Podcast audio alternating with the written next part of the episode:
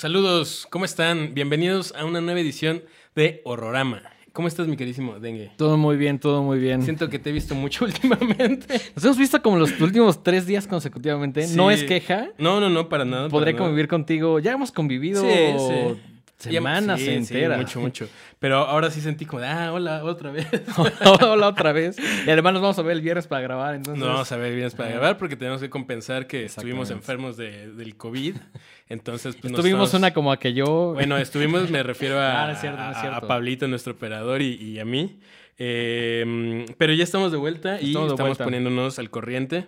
eh, porque no, se- no está chido eso como de dejar así huecos entre semanas. Sí, no, si por ahí falta algún, algún este programa, una disculpa, porque pues sí, ha ha habido como diferentes temas de tiempo, de salud, etcétera, que no nos han permitido como ser tan constantes, pero ya estamos ahora sí que de, de- de regreso grabando, grabando todos los lunes, que ustedes, bueno, lo ven los martes. Exactamente. Eh, pues miren, el día de hoy queremos hablar de una película que vimos apenas ayer, Ajá. ¿no? Se estrenó la semana pasada aquí en, en México. Jueves, viernes, si no me equivoco, la semana pasada. Y estamos hablando de Nightmare Alley, de Guillermo del Toro, la nueva película de el patrón Guillermo del Toro, que lo queremos mucho. Lo queremos mucho, lo admiramos, Lo mucho. admiramos mucho. No tenemos todavía la fortuna de conocerlo, pero eso sucederá. Es algo que yo siempre te he dicho. Vamos a conocer, no sé, en una fiesta, no sé si vaya a venir aquí a Podbox a grabar, eh, algún phoner, lo que sea, pero eventualmente vamos, a inter- vamos a intercambiar ideas con el señor del toro. Esto va a suceder tarde o temprano. Sí, lo- Ya lo ya lo decretó. Ya lo decreté. Dengue ya lo decretó, así va a suceder. Eh, bueno, pues entonces el, el domingo fuimos a, a ver Nightmare Alley y eh, sinceramente yo me pues, llegué como en blanco, ¿no? No, Sí. no tenía ni idea, sabía que era la nueva película de Guillermo del Toro y creo que con eso para mí era más que suficiente como para quererla ir a ver. Sí, igual yo tampoco como que quise ver. Por ahí vi los pósters, no me clavé tanto en, lo- en el tráiler, como que es algo que intento ya no hacer, a menos que sea como tienes que ver este tráiler por alguna razón específico. La realidad es que ya prefiero llegar un poquito en blanco. Es difícil a veces porque pues ves el póster o alguien por ahí pone una reseña, el spoiler, lo que sea. Pero en esta sí me sucedió que no vi el, el tráiler, o si lo vi, ni me acuerdo. Pero llegué, vi el póster dije, ok, vamos a ver qué onda. Y de hecho, como que sí. De hecho, el póster tampoco da mucha información, ¿no? No. Son como unos, unos retratos del elenco principal. Sí. que medio entiendes que pues es una película eh, establecida en los epo- 40, Ajá, como ¿no? medio de época. Pues lo único que realmente te revela como Por ahí el- en, el, en el diseño gráfico como que medio podrías adivinar que trae algo ahí, un tema medio circense tal vez. Ajá. Pero es muy, muy así, muy por encimita, ¿no? Como, como que lo he pensado y creo que siendo Guillermo del Toro, yo. Pues ya es una persona que tiene un presupuesto para hacer lo que sea, se lo ha ganado. Pero yo creo que pediría unos pósters más interesantes, ¿no? O sea, a lo mejor ya es un tema como de la productora. De, Sí, de- los de- estudios Fox, meten, meten mucha mano. Eh. Por ejemplo, eh, ahora que se estrenó eh, Ghostbusters Ah, Afterlife. claro, tú lo viste con eso. ¿no? Eh, Yo sé de buena fuente que algunos de los pósters no le gustaron al director. Algunos de los pósters que, que vimos en las calles o, No o en los cines, eran- él los odiaba porque no le gustó el diseño y no puede hacer nada porque al final el, el estudio, el que está poniendo la lana, es pues quien decide, ¿no? Claro, O sea, sí, obviamente tiene su, su, su, su input, sí, obviamente opina, Sí. pero, Pero- los que tienen la última palabra muchas veces son los, eh, los estudios. Y pues lo hacen por diferentes razones. Pues supongo que o quieren darle algún protagonismo a lo mejor a, a, pues alguna de las estrellas que, que están en el, en, pues, en el póster. O no quieren revelar tanto, o, o quieren... o sí, y creen que a lo mejor esto es como para atraer más gente. Sí, sí, sí puede Mm. ser, puede ser complicado todo el tema de- del póster, pero bueno, el, lo- lo- el póster es lo de, lo de menos, ¿no? Ahora sí que no, no, no importa tanto, lo que sí importa es la película, Exacto. que la neta, o sea, a mí me gustó mucho. Sí, por ahí, eh, al, al final del programa acercándonos, por ahí haremos nuestro Telate Top 5, Ujú. y sí se coló dentro de mi Top 5. Muy ¿eh? bien, Sí. muy bien, muy bien. Eh, pues de entrada yo, o sea, voy a ser muy sincero, yo no conocía al autor del libro, No, del, no, del cual está nada. basado la película. Es un escritor llamado William Lindsay Gresham. Eh, y el, el guion, pues, es una adaptación de este libro. La novela de 1946. o sea, Ujú. ya, ya tiene, ya tiene buen rato. De hecho, cumple 75 años, que eso fue como un poquito... ¿La novela es del 46? Ajá. Ah, porque la o sea, eh, originalmente hay una película que es del 47. Ah, ok. No, perdón, entonces el libro debe ser un poquito antes. Ah, ya, ajá, sí, ya sí, decía sí, yo, ya decía yo. Em, y la dirige un señor que se llama Edmund, Edmund Goulding, que revisé como pues, mucho cine negro. ¿no? O sea, la verdad, sí hay algunos títulos ahí importantes, pero nada como demasiado famoso. Ok. Lo que sí es, lo que sí es muy famoso es el, el, personaje principal, que es eh, interpretado en esa ocasión por Tyrone Power, que dicho sea de paso, era el crush de mi abuelita. Es una película tan vieja que, que es el, el crush de nuestras crush- abuelitas ajá, o de la sí. época. Sí, seguramente era como... yo- o sea, yo pensaba que el crush de mi abuelita como Clark Gable y seguramente está como en esa Yo categoría le o pregun- antes, en algún ¿no? momento le pregunté a mi abuela, oye, ¿y Clark Gable? Me dijo, ay, no, me chocaba su bigotito ese. Dije, No, no, no es, chafa, no es chafa. Pero bueno, yo se me quedó muy grabado que me decía, ay, no, Tyrone Power, ese sí me gustaba, Ok, decía, mi- ok, decía mi abuela.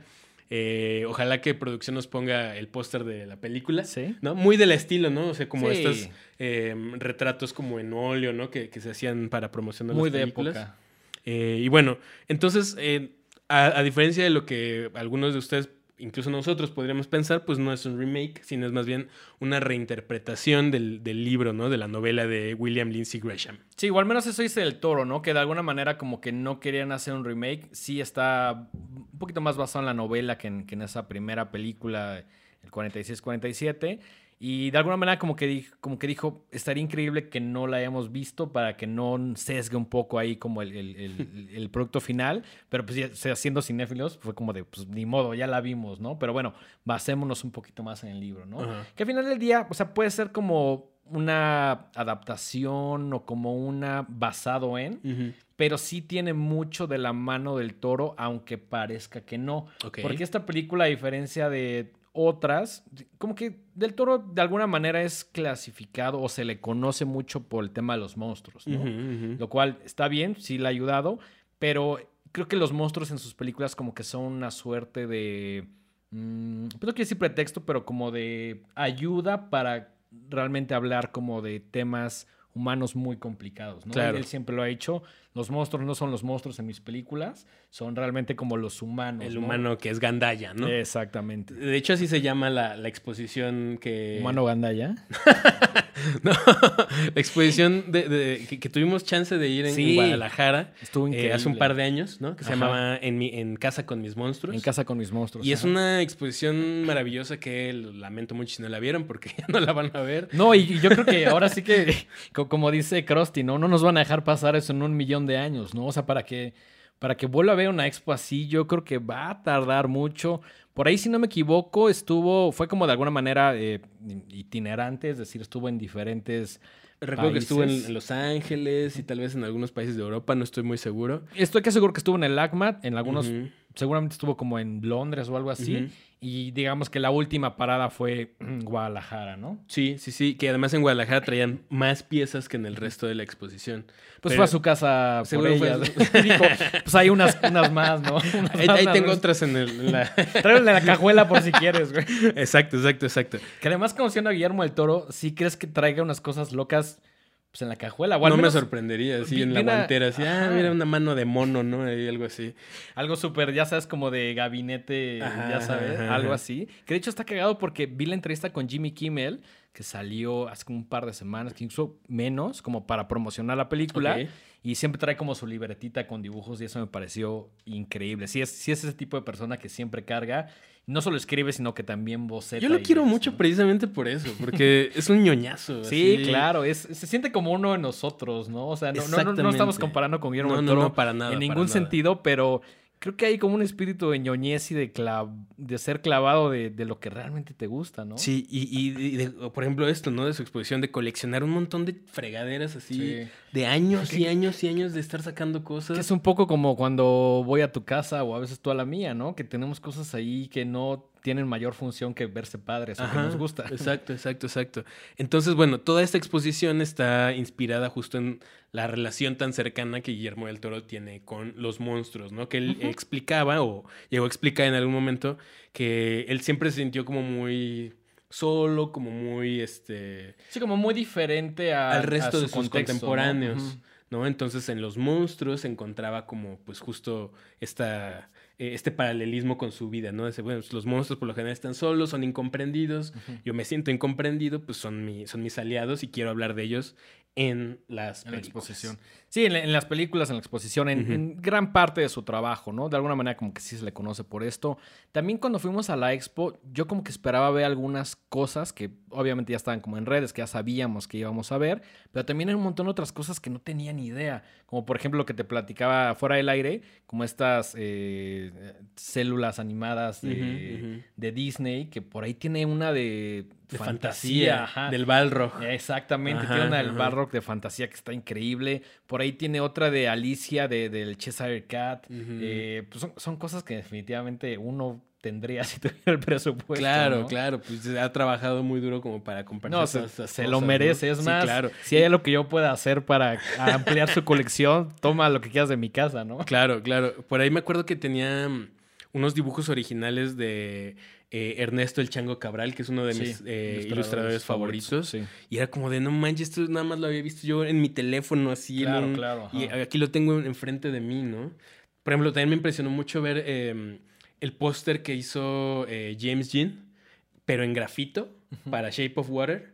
Lo tenían ahí en... Digo, obviamente lo tienen, no es su Claro, película, sí, ¿no? Pero verlo en persona Sí, es como... hay, hay- hay cosas, o sea, a mí, y es un poco similar lo que me sucedió con la expo de Kubrick. Ajá. que ah, es una de mis exposiciones favoritas. Hay cosas tan icónicas eh, que has visto tantas veces en la pantalla y con las tienes cara a cara, es, es- hay, hay un peso en esos objetos, ¿no? Al menos para nosotros. ¿no? Sí, sí, me acuerdo también, en algún momento fuimos a Nueva York y, estuvimos en el, eh, no me acuerdo si se llama el Museo de la Imagen en Movimiento, algo Ajá. así. Y hay una sección donde tenían como, una sección muy pequeña, porque obviamente está enfocada a muchas cosas del cine y la televisión. Eh, tenían una eh, pequeña muestra de, de terror y tenían Uh, sí, el sí, modelo sí, de eh, que usaron para el exorcista, ¿no? De, Tenía de- la- de. Linda Blair con la cabeza giratoria. Exactamente. Y tenían este un suéter gigantesco. Sí, eso fue increíble Wow. de ver. El, el de Freddy, sí, fue una cosa. Me impresionó un poquito más ver a la, a la- a la Reagan. Sí, porque es más icónico. Sí, pero, o sea, es, es el tipo de cosas que llevas varias veces viendo en la pantalla y que cuando las tienes dices, no mames. También en esa exposición había una máscara de, de un Moonwatcher Ujú. de, de 2001 de, de, este, de Kubrick y también esas cosas impresionantes. Sí, que dices, no manches, lo he visto en la televisión, en la pantalla, así, y aquí lo tengo, ¿no? Es- eso sucede en, en- en- en ese museo, sucede en la expo de Kubrick, que también si ustedes no vieron, quizá ya es demasiado tarde porque también no la van a volver a pasar en mil años. Y en esta de del toro, que sí tiene algunas obviedades, entre comillas, pero también tiene otras cosas que no esperarías ver y que al final del día todo eh, te hace como entender un poquito más el cuerpo de trabajo, sus influencias, lo que le gusta. Justo. Algunas obvias, otras no tanto, pero sí es una colección impresionante, ¿no? ¿Sabes qué es muy bonito de ver? Justo sus libretas. Sí, Donde él dibuja y Sí, hace sí. eh, sketches de personajes, Personajes, o de props, cosas que, que él quiere ver en la película y que pues, ya se los enseña a los No, y, artistas. y- y de... además está cabrón porque lo ves Ajá. y es muy similar el, el- el boceto o la idea a lo que se ve en pantalla, ¿no? O Sí. sea, el, trasladarlo de, de un dibujo, de una ilustración a algo 3D que tiene movimiento, que a lo mejor puede ser el personaje principal, es, es un proceso que muy complicado. ¿no? Sí, sí. Supongo que debe ser bien padre trabajar con un director que tiene como una claridad tan, tan grande de lo que quiere hacer, ¿no? Eh, Definitivamente. por ejemplo, también rápidamente me viene a la mente Tim Burton, que digo, Sí. ya hace mucho que no hace algo que a mí me guste mucho. Hace como 10 años, ¿O ¿no? más? Ya, ya, es, ya es preocupante lo de Tim Burton. Un poco Digo, sí. Siempre lo vamos a respetar, pero el trabajo ya no se siente como lo que nos gustaba de alguna manera. También creo que hemos crecido, ya no somos Claro. el público. Él definitivamente ya no, sus proyectos ya no son tan atractivos para nosotros y creo que para el público en general y se nota.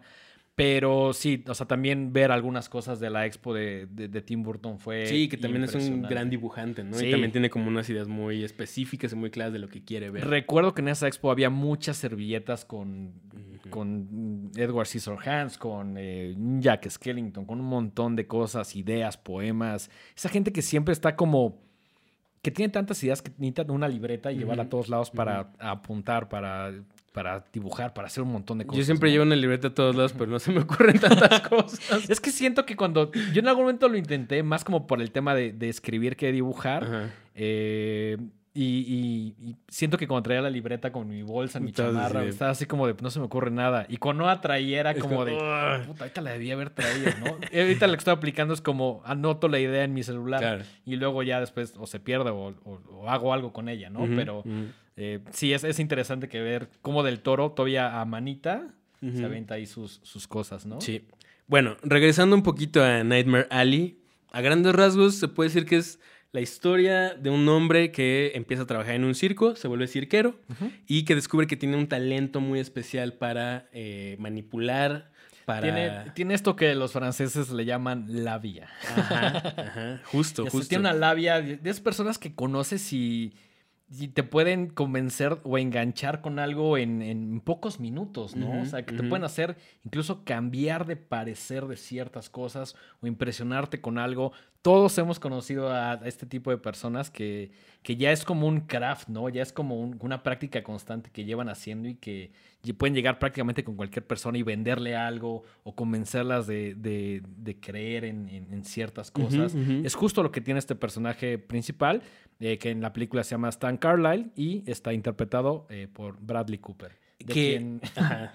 No, no, dime, dime. de quien no soy particularmente fan. A mí tampoco me cae tan bien. No me cae mal, pero como que no es alguien que me guste ver en pantalla y creo que ahorita vamos a hablar de eso, pero funciona muy bien. Sí. ¿no? Eh, a mí una de las primeras cosas que me sorprendió es el, el elenco. Sí, es, es un cast.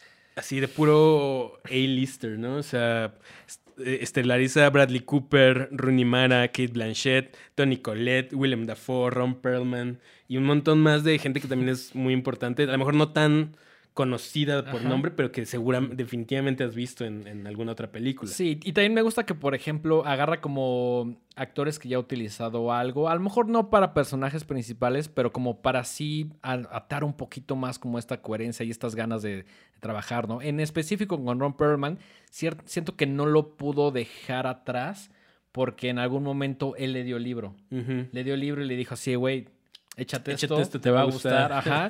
Y pues eh, se llama hoy en día Nightmare Alley y es una gran película, ¿no? Eh, a pesar de que el personaje de Ron no es eh, el principal, sí de alguna manera ayuda y siempre es divertido ver estas caras conocidas por otras películas de, eh, de- de Del Toro, ¿no? ¿Sabes qué me llamó la atención? Que originalmente le habían ofrecido el papel a Leonardo DiCaprio. ¿Ah, sí? Ajá. Y lo rechazó porque pues, había otros proyectos que le interesaban más. Ok. Eh, y terminó, se lo, se lo ofrecieron a Bradley Cooper. Creo que me gusta que se haya quedado con Bradley Cooper. Siento que de alguna manera, muy obvia, la- si hubiera sido un Leonardo DiCaprio, eh, hubiera tenido un poquito más de hype la película. Que, al- que algo triste y que estaba viendo como en los números muy fríos de, de Wikipedia, es que esta película le invirtieron, si no me equivoco, 60 millones del presupuesto. ¿Y cuánto crees que fue el box office? No sé.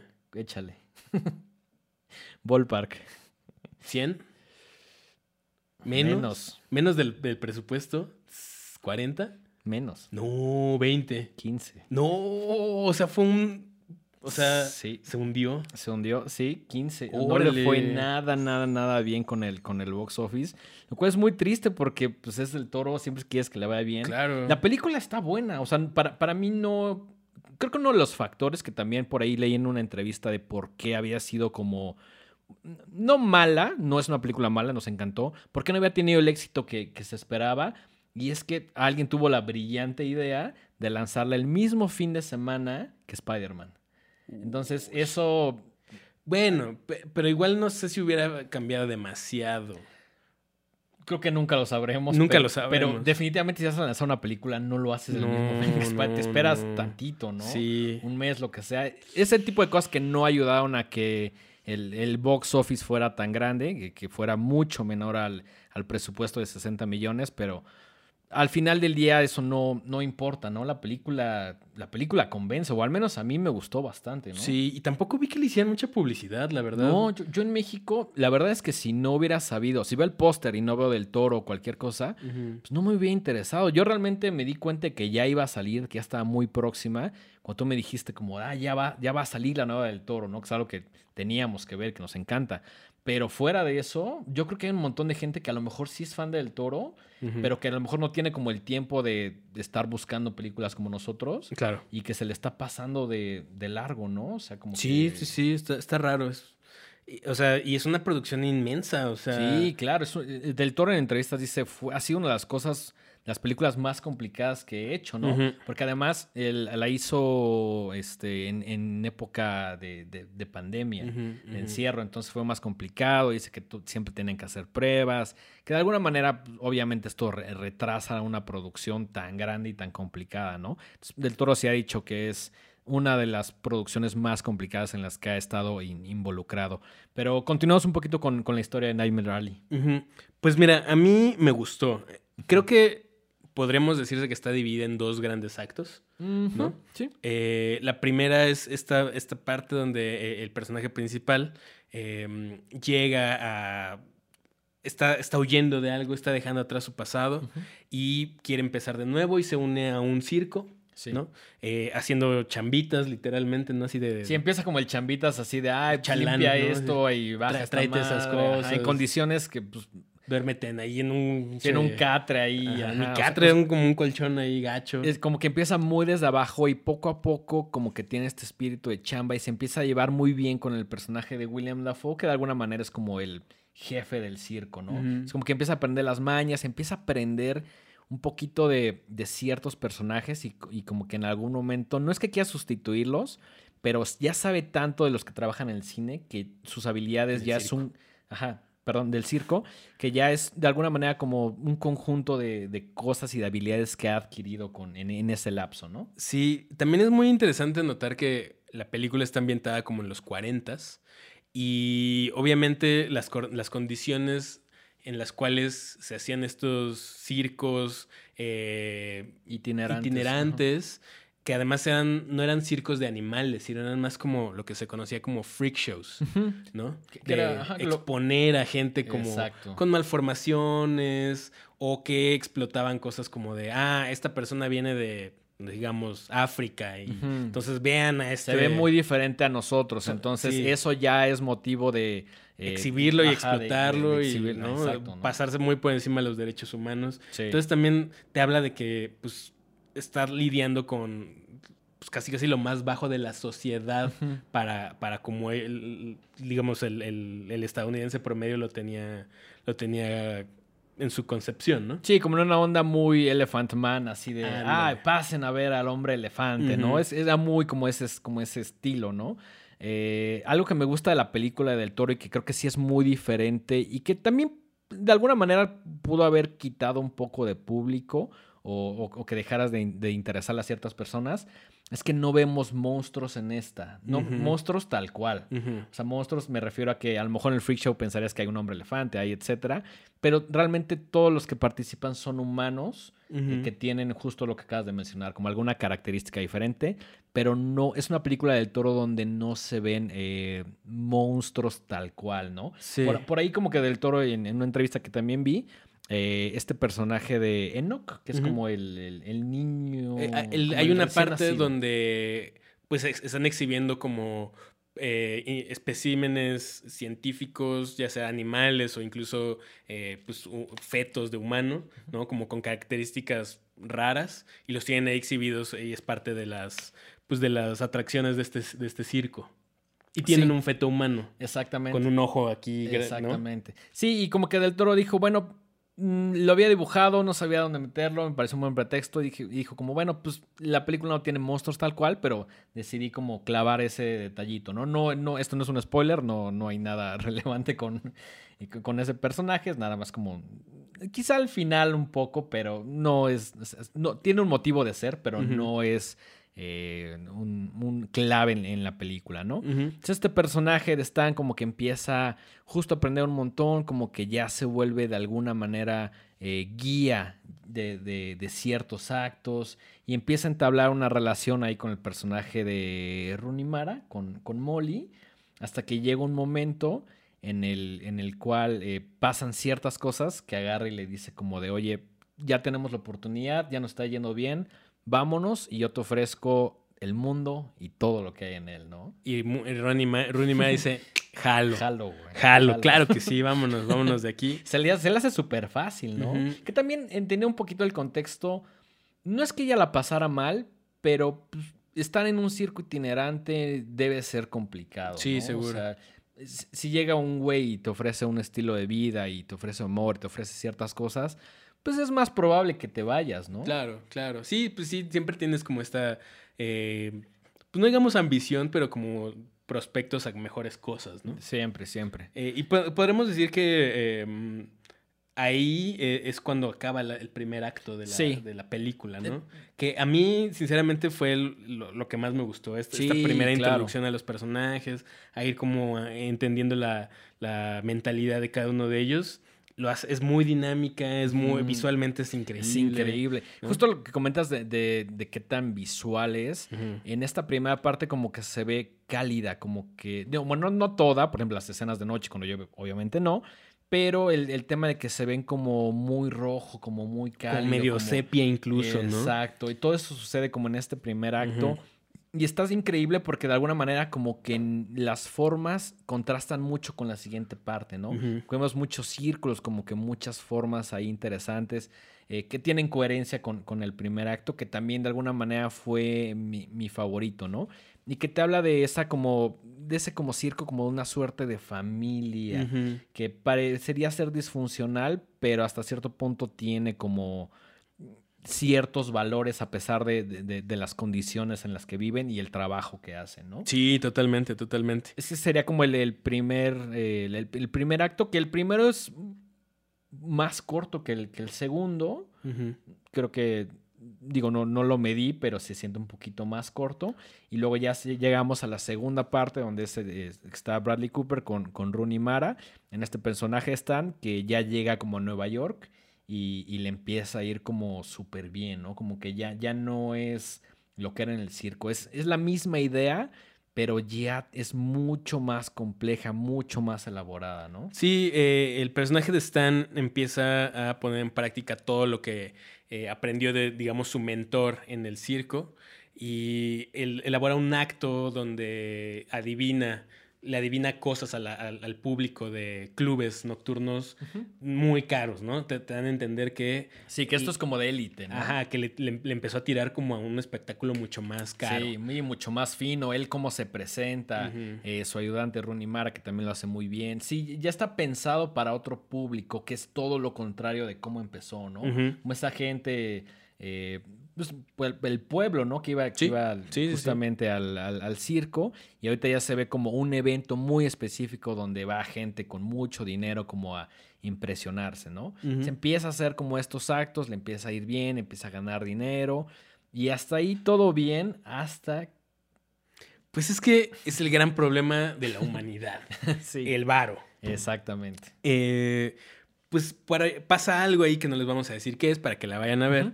Eh, y, y de cierta manera llega con un par de personas que, pues, a, a cambio de que él les diga cosas sobre su destino, sobre su futuro, sobre su vida y, y el más allá, le ofrecen cantidades muy altas de dinero. Y a pesar de que sus amigos e incluso su pareja le dicen, no lo hagas así porque nos vamos a meter en problemas, Sí. esto siempre va a acabar mal, pues ahí va y lo hace.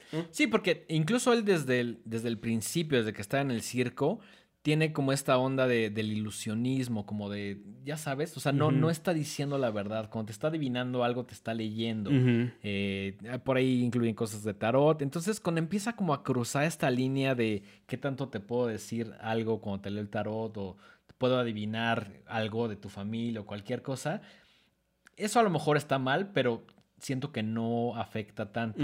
Y el problema viene cuando ya son cosas muy densas que él vende como, como verdad, como que es algo que él puede ver, que él tiene como una suerte de sexto sentido que está conectado con el más allá, cuando la realidad es que no, es solo un tipo que sabe estafar bien y leer Tal a las personas. ¿no? Tal Él- cual, él- tal él cual. durante toda la película es un estafador. Sí, sí, sí, sí. Y obviamente eh, conoce a, a- a la, la horma de su zapato.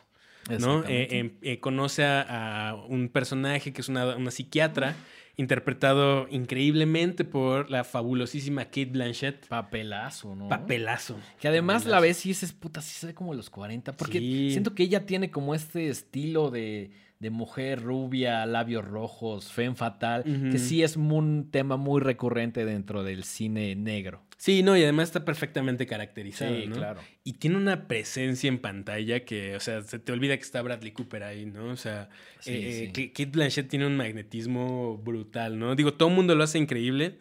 Eh, personalmente somos muy fans de Tony Collette, que también tiene un papel ahí un poquito menor.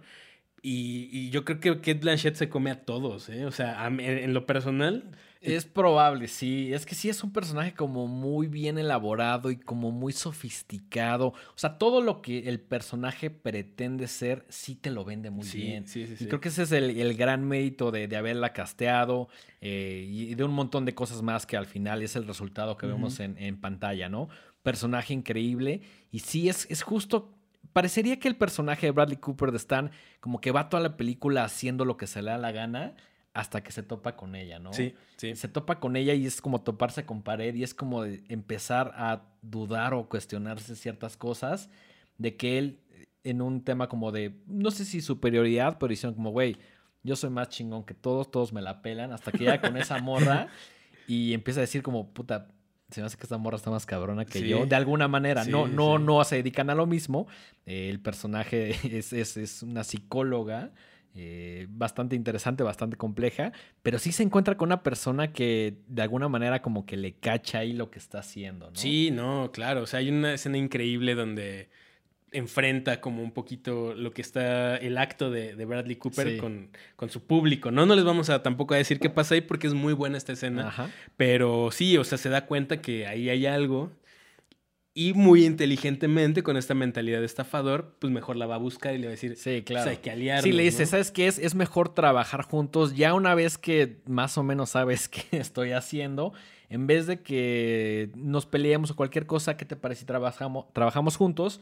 Tú me ayudas con la información que sabes, porque de alguna manera es un tipo que necesita un detalle, un algo para leer a la persona, ¿no? Y esto lo hace impresionantemente bien y es una habilidad que va desarrollando principalmente en, en, el, en, el, circo y que perfecciona un poquito después, ¿no? Sí. Entonces, como que de alguna manera salía con ella y ella dice, ah, pues... Sí, y como ella además tiene, es, es, esta doctora, es esta psicóloga, slash psiquiatra, como quieran llamarle. Millonaria. Que, que, trabaja con gente de muy altos círculos, pues tiene acceso a información que no de otra manera no podría obtener el eh, Bradley Cooper. Muy poco ético de su parte. Muy poco ético de su parte. Pero bueno, eran los 40.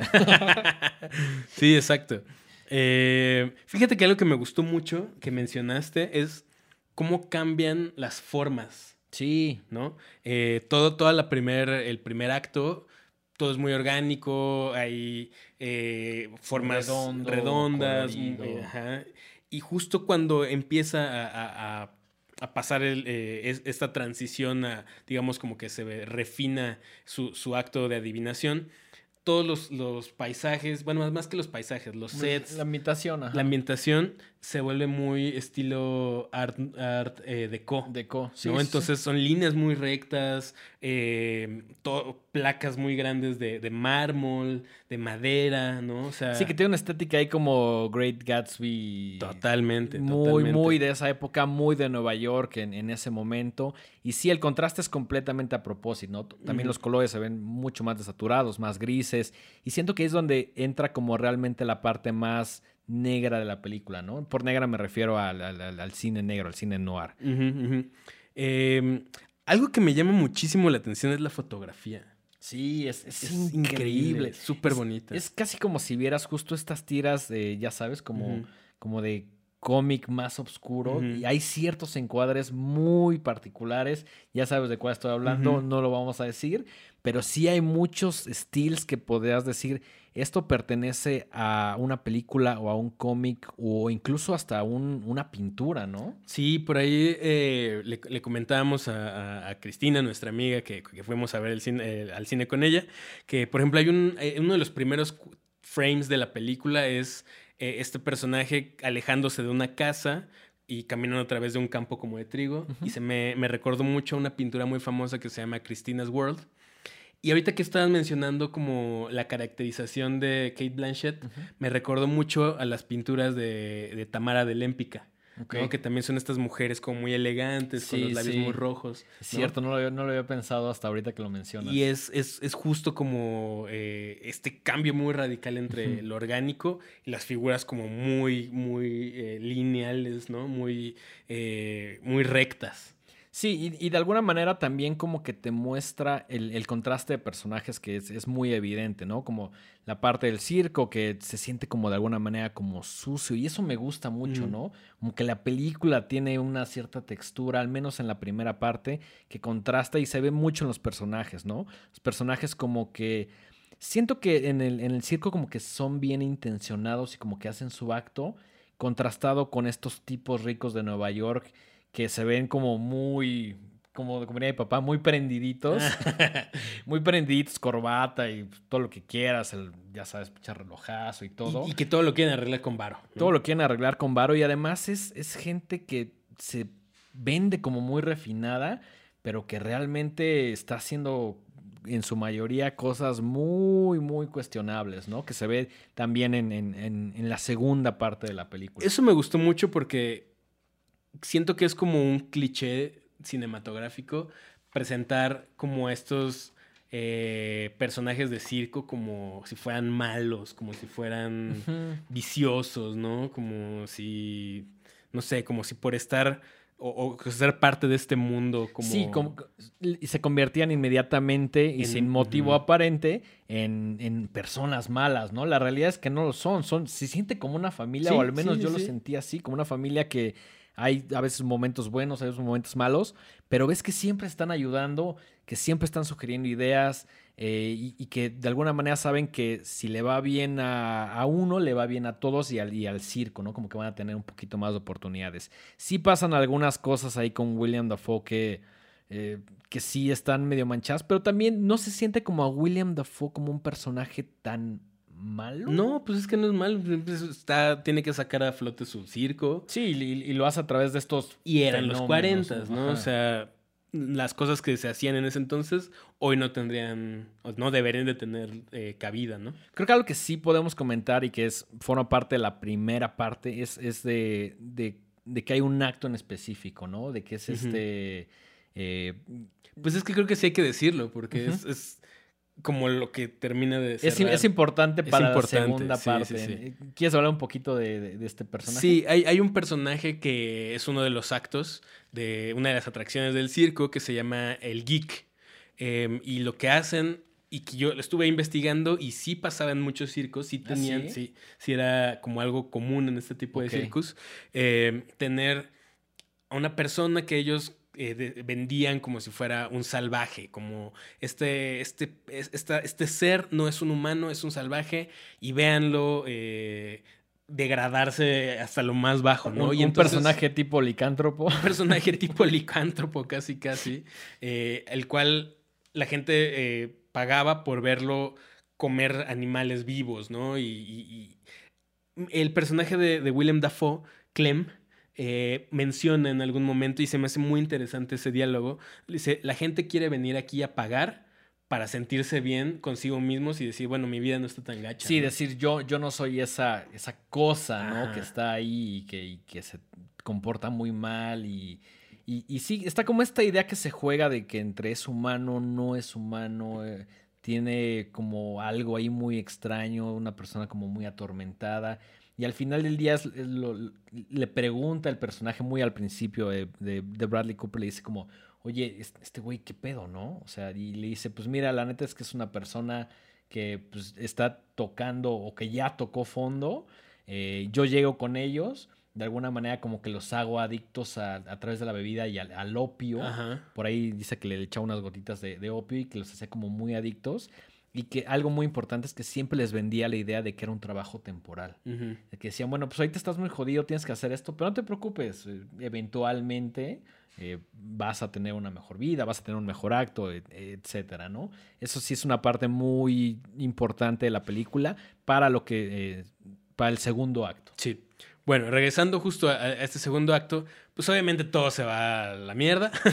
Básicamente, poco a poco. Poco y a además poco. tú ves cómo se va yendo a la Sí, mierda. claro, claro. Y hay decisiones que dices, no hagas eso, güey. No, esto ya es too much. Y va y lo hace. Y dices, sí, sí, sí. pues, güey. Eh, y obviamente al, al involucrarse con estas personas de la élite, pues es gente despiadada, es gente sin escrúpulos, que pues con tal de conseguir lo que quiere y pensando que con el dinero lo puede lograr, pues son capaces de eh, cualquier cosa. Y un personaje tan ambicioso como... eh, ¿Cómo se llama? Se- siempre se- me acuerdo que se llama Carlyle, que se apellida Carlyle, pero... ¿Cómo Ah, se llama? Lo apunté por acá en mi Newton, güey. ¿Stan? Stan. Stan Carlyle. ajá. Perdón, perdón. Stan. Un personaje tan ambicioso como Stan Carlyle, pues también quiere eso, quiere, nunca tuvo nada, viene desde abajo y pues quiere tener acceso a- a- al poder, al dinero. Sí, sí. Pero pues obviamente la gente que está hasta arriba jamás va a ceder, ¿no? Claro. Siempre, siempre va a encontrar la forma de. No, y, además dijeras, bueno, él está saliendo adelante o está escalando peldaños de una manera honesta. Y pues la neta es que no. Y eso no le ayuda a nada porque es, es como una bola de nieve. O sea, puedes empezar como poquito a poquito y luego va creciendo y luego ya pierdes la cabeza y acabas haciendo cosas que dices, "Puta, esto, o sea, si yo me viera hace unos años a lo mejor no lo haría, ¿no? Claro. Y es uno de los temas que, que del toro también como que siento que habla mucho como... O sea, si bien es una película que sucede en los 40, siento que también la podemos relacionar con la sociedad que vivimos hoy, que es una sociedad que en general está como buscando el dinero, que está buscando como la adulación, eh, como la confirmación de sí mismo a través del dinero, a través de los objetos. Del poder, Es- de la ajá, popularidad. la popularidad, sobre todo hoy en día. Y, y también de cómo ese estatus puede desplomarse en dos segundos. ¿no? segundos. O sea, es, vivimos en el mundo en el cual hoy puedes ser famoso, muy, muy famoso, y tres días después pues, eres un donadie en una, una fábrica de cajas, ¿no? sí.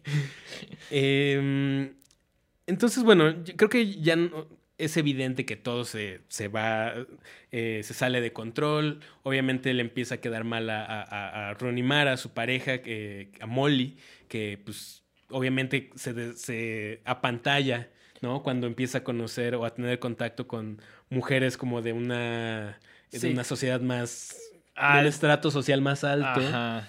Y pues le hace el feito ahí a, a- a- a Molly. Siento que Molly es un personaje complicado y, y que a la vez sufre de, de todo lo que está haciendo eh, el personaje principal, ¿no? Como que de alguna manera lo ap- intenta apoyar y ves como esta lucha interna de decir, puta, sí te ayudo porque te amo y porque me sacaste donde estaba, pero también es como el problema de decir, "Oye, ya te la estás mamando, güey. O sea, ya, ya, no, esto, esto, no, O ya. sea, sí, ya, güey. ya- es como, Estate quieto, cabrón. es, es como si vas a un lugar y ves que ahí está en la barra de los shots y pues a lo mejor llegas y eres un traguito uno, ¿no?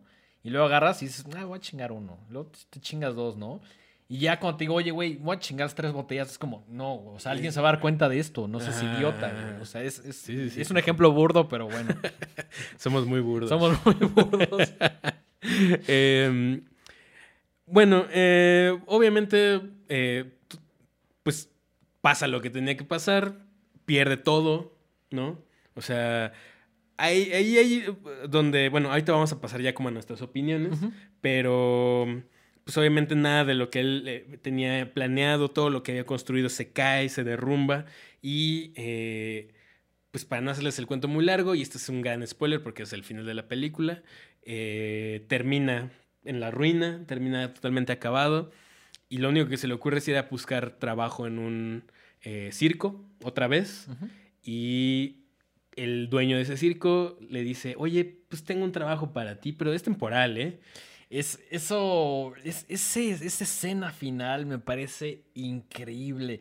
Eh, so- sobre todo por la, la reacción de- del personaje principal, de que en algún momento dice, no mames, estoy regresando a lo que eh, de alguna manera... Sí, como que toda la película te plantean que están, dice, yo jamás voy a acabar en la ruina como otras personas. Y al final él termina del, como lo que él siempre rechazó, ¿no? Sí. Como lo que más odiaba, como es- esta figura del, del geek. Él termina convertido en un geek, ¿no? Y cuando el, el dueño de este nuevo circo le pregunta, ¿lo podrás hacer? Él dice, nací para esto. ¿no? Exactamente. Sí, porque al- algo que está padre es que él es un personaje que no le da miedo nada. Que él sí le dice como, güey, tienes que hacer esto y dice, pues va, órale. Y lo hace y, y- y le sale bien, ¿no? Algunas cosas mejores que otras. Evidentemente, el- el- vemos en el final que llega un punto en el cual si le sale una cosa mal era la más importante y ahí vale madres todo. No, eso no se lo vamos a contar. Pero también como que en, en esta parte final, como que sus reacciones, como... como me parece el, el momento más brillante de, de Bradley Cooper en la película. Y también se siente como una suerte de alivio, ¿no? Como, como de ya no estar en esto de Nueva York que te va súper bien y como tener que estar impresionando a la banda y Ujú. que el acto salga perfecto y ya sabes, como muy, como muy en, en una idea que, que el personaje quiere vender a, a esa sociedad. Como que de alguna manera, a pesar de que sabe que, que está regresando hasta abajo, como que se siente una especie de alivio de decir, puta, bueno, ya de- dejé este mundo, ¿no? Para regresar a uno mucho más sencillo aparentemente, ¿no? Sí, pues ya no hay más, ya no tienen absolutamente nada que Sí, perder. no, lo, ¿no? lo perdió todo, ajá. Entonces, ¿te gustó? Sí, me gustó muchísimo. Ok. De hecho, estaba, te digo, no, no sabía qué esperar, salí bastante satisfecho. Creo que cómo está estructurada la película y que te dejen esa escena final eh, de cómo vuelve a sus orígenes y de cómo ha cambiado y ha evolucionado en, en ese momento el, el circo. eh, me dejó muy satisfecho. El guion me parece increíble. Sé que a pesar de que está basada en, un- en una novela, eh, estructurar un guion para que sea lo más coherente y para que puedas aterrizar una pantalla debe ser muy complicado, ¿no? Entonces creo que de- Del Toro y su equipo lo hacen muy bien. En general quedé muy satisfecho. eh. Es una película que claramente recomendaría. Y además como que lo pensé y dije, pues se la puedo recomendar a mis compas, a mis amigos y a, a todos ustedes. Pero también creo que es una película que a lo mejor le gustaría a mis papás, ¿no? O sea, se siente de alguna manera, no, no, no, no hay algo que diga como de, ah, esto no le va a gustar tanto a mi mamá. Por ahí tiene algunos toquecitos medio de gore, gore entre muy grandes, grandes comillas. Pero en general quedé muy satisfecho. No es una película que me gustaría ver ahorita. eh, Es decir, volver a ver en un par de semanas o algo así. Me esperaré hasta que ya esté en alguna plataforma. Pero sí, definitivamente es algo que diría con domingo así de, oigan, pues vamos a ver esta película, es la nueva del toro, está chingona, ¿no? ¿A ti qué te pareció? ¿Es lo que esperabas? Eh, ¿Te Mm, decepcionó? me ¿Te- gustó. Pero mm, es, es una película redonda en el mejor sentido de la... Bueno, no, o sea, sí, sí es muy redonda, pero es tan redonda que, o sea, como que todo, si le echas así dos pesitos de, de coco, sabes qué va a pasar. Sí. Es, es la clásica estructura de pobre, se vuelve rico, se vuelve pobre otra vez. Estoy de acuerdo con eso. Y que no tiene nada de malo. No, a mí no me sucedió por. Es algo que ya habíamos comentado en Mm. Horrorama. Que yo llego al cine y apago mi cerebro casi, casi, ¿no? Es como de la película que me lleva y no estoy. A la mitad de la película no estoy tratando de, sospe- de sospechar qué va a suceder. Es como yo me dejo ir, ¿no? Es, es- yo. A lo mejor habrá personas como tú que dicen como de. que a la mitad dicen como de. ¿Cómo haría acabar o qué va a suceder con este personaje, ¿no? Lo cual también es completamente válido. Sí, y no, no es algo malo, no lo digo como algo malo, simplemente hay películas que están estructuradas así y desde el momento en que lo sabes, pues ya dices, ah, bueno, es esto, ¿no? No, Sí. no voy a esperar un gran giro de tuerca o algo Sí, así, no. sino- o, o a lo mejor en el gran esquema, ¿no? Tal vez si la película es de ir punto A, dar la vuelta y regresar al punto A, Sí. pero lo interesante es todo lo que pasa para volver claro. a ese punto, ¿no? Definitivamente. Eh, y ahí es donde, donde tiene mucha riqueza, ¿no? Es, es una película titánica, o sea, es, es muy grande, pasan muchísimas cosas. Pasan muchísimas cosas. Por ahí eh, habrá quien piensa que es una película muy larga. Sí se siente un poquito así, pero no es una película para nada aburrida. Sí, no, es una película que siempre me tuvo con los ojos así de quiero ver qué pasa, ¿no? Como que no, como que no te suelta en ningún momento, ¿no? O en muy pocos momentos como que te da la oportunidad de decir como, eh, voy a agarrar palomitas, voy a ver mi celular, lo que sea, ¿no? Como que en general tiene y mantiene tu atención durante las... ¿Qué, qué dura? Como... Dura dos? 150 minutos, o sea, dos horas y media. Órale, yo Sí, sentí sí, como de dos horas, pero sí Ajá. es, es un poquito larga. Sí, sí, sí. Entonces, bueno, si no tienen bronca con que sea como predecible, pues adelante, ¿no? Si están buscando, digo, pero volvamos a lo mismo, es una película basada en un libro de 1900 treinta y tantos, cuarenta y Algo tantos. así. O sea, pues no, yo, yo no puedo. O sea, se, se hizo lo que se lo que esperaba con ese tipo de material, con ese source material, ¿no? Sí. O sea, no, no podrías esperar un cambio así Sí, radicalmente no, no, loco, ¿no? Incluso creo que hubiera sido, y, y Del Toro no lo hubiera hecho como faltarle un poco al Exacto, respeto, ¿no? exacto, exacto. Y pues el señor Del Toro es una persona muy respetuosa a ciertas cosas. Eh, de hecho, como que él intenta hacer su versión, pero siendo muy, lo más fiel o lo más respetuoso posible. Esto es algo que se ve en esta película. Y justo lo que comentabas de, de- que es como un círculo, también de alguna manera es como una rampa, ¿no? O sea, como que va escalando, escalando, escalando, hasta que de pronto ya, pum, cae, cae como de golpe. Que eso también me gusta, ¿no? Como que estas dos horas eh, te la va construyendo, ¿no? Es algo que me encanta para llegar a un final que me pareció brillante. Sí, sí, sí, sí. Entonces, en resumidas cuentas, en resumidas cuentas, pues sí, vayan a ver. Eh, algo muy curioso es que estaba leyendo que Martin Scorsese la vio, Ah, sí. le encantó y no, no, no, no le- opinó que era. no, no opinó que que era, era un parque de diversiones. Sí, no, no, no. Mandó, escribió una carta al LA Times Ay, cabrón. eh, alabando a la, la película y pidiéndole a la gente que la vaya a ver. Wow. Y eh, escribió lo siguiente, dice, Guillermo está ciertamente hablando desde y para su época, pero lo hace con un idioma de un tiempo pasado. La urgencia y la desesperación de entonces se superponen con la urgencia y desesperación de ahora de una manera bastante inquietante. Es como una alarma, inquietante y estimulante al mismo tiempo. Esto es lo que el arte puede hacer.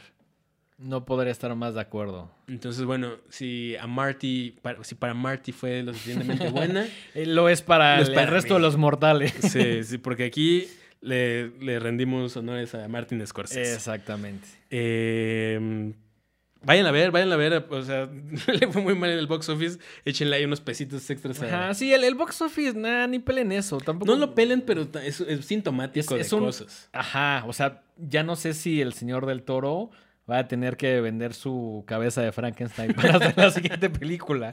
No queremos eso, no queremos, no creo.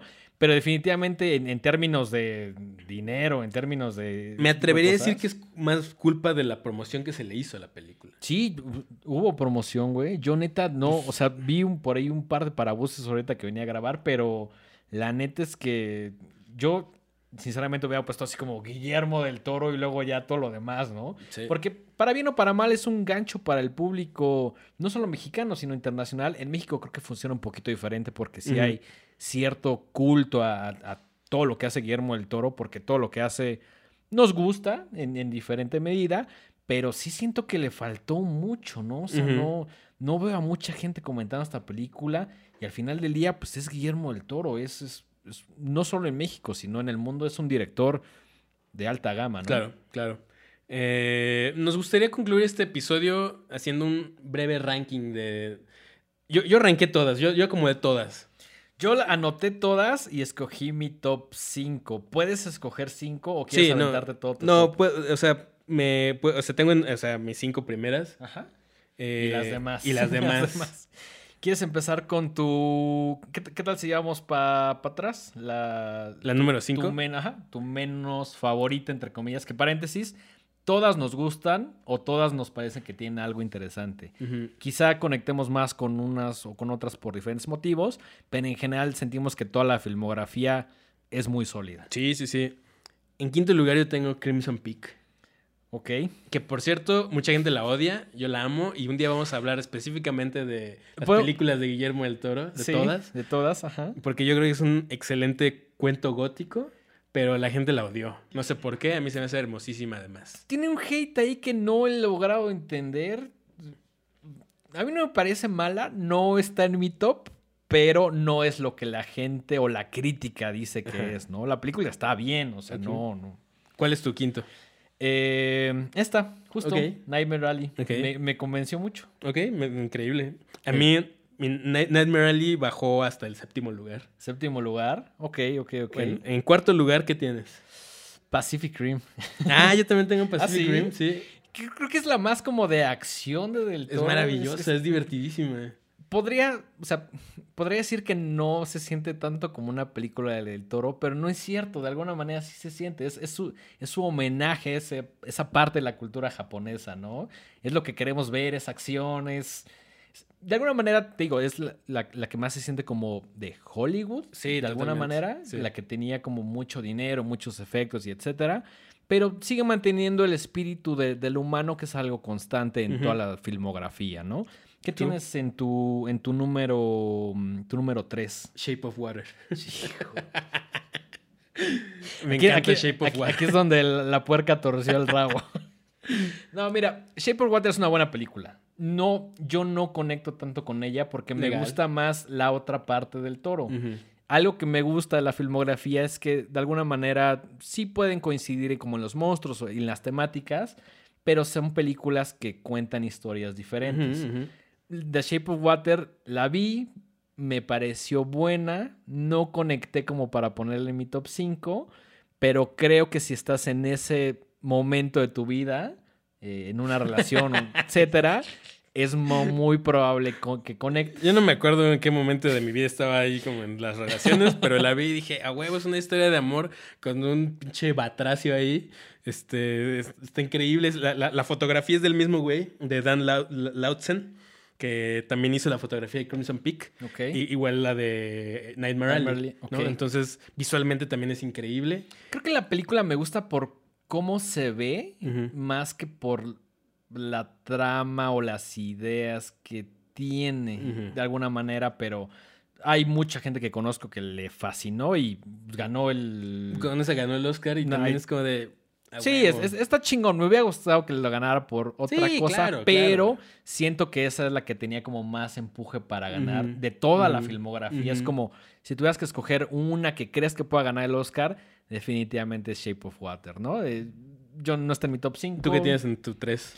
En mi 3 tengo eh, Laberinto del Fauno. Ah, interesante. Laberinto del. Fauno, igual, maravillosa por donde se le vea. Ese es mi número Eh, uno. ¿es tu número es uno? mi número uno. Creo que es la más.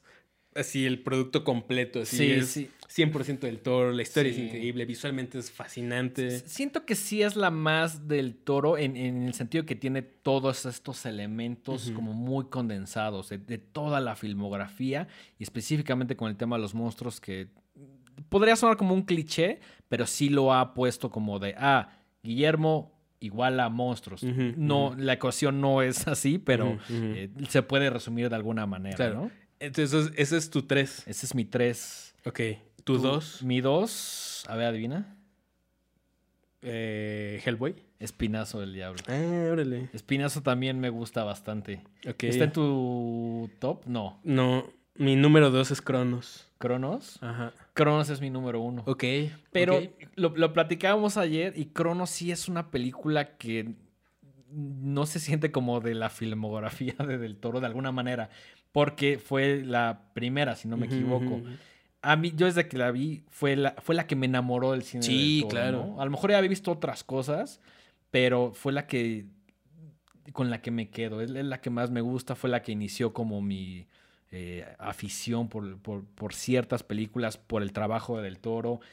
Es creo que es un tema un poquito más personal. Sí, no, totalmente. O sea, yo, o sea, lo estuve pensando así de, "Ota, número uno, laberinto o Cronos. Y entonces quedó laberinto y Cronos, pero también es así como, ah, difícil, ¿no? Sí, es, es- es Eh, complicado. Yo creo que Cronos es la mejor película de terror mexicana que hay. De- Así. Es probable, es probable, sí. Ha- Habría que. Puedes, puedes citarme en eso. Perfecto, lo, lo haré cada vez que lo necesite. Ok. Quizá algún día dedicaremos un, un programa un poquito más específico a todo el cuerpo de trabajo del toro. Eh, revisando un poquito la lista que hiciste y ya fuera del top, ¿cuál crees que es la más eh, débil? Mimic. ¿Mimic? Mimic definitivamente porque incluso Del Toro la rechaza. La Sí. odia porque el estudio le Sí, le metió, un chingo de mano. ajá. toda la mano dijo, no, esto no es lo que yo quería hacer. Entonces creo que para mí eso es suficiente como para decir, sí, pues si, el, si el- el artista no está de acuerdo, pues no está de acuerdo, yo tampoco estoy de acuerdo. En esos términos estoy de acuerdo. Creo que una de las que menos disfruté fue definitivamente Hellboy Golden Army. Es mi segunda, después de Es que- Mimic, tengo, que- mira, rápidamente, así ya para concluir, tengo de, de- de abajo para arriba, Mimic, Hellboy 2, Blade 2, Devil's Backbone, Nightmare Alley, Hellboy, Crimson Peak, Pacific Rim, Shape of Water, Cronos, Laberinto.